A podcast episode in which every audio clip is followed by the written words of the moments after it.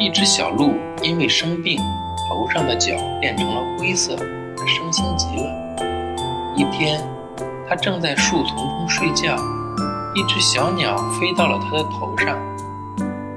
小鸟看了看四周，心想：这要是搭个鸟窝该多好啊！于是，小鸟衔来了许多干草和树枝，放在了小鹿的头上。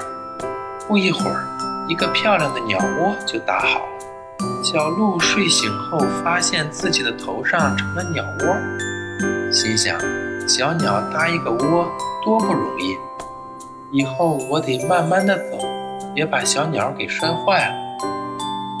下雨了，小鹿躲到树叶下。怕把小鸟给淋湿了。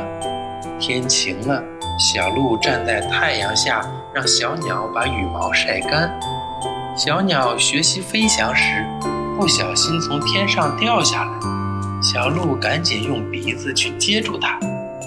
渐渐的，小鸟长大了，它和它的孩子一起衔来了许多漂亮的牵牛花，放在了小鹿的头上。小鹿的灰角变成了美丽的。花脚。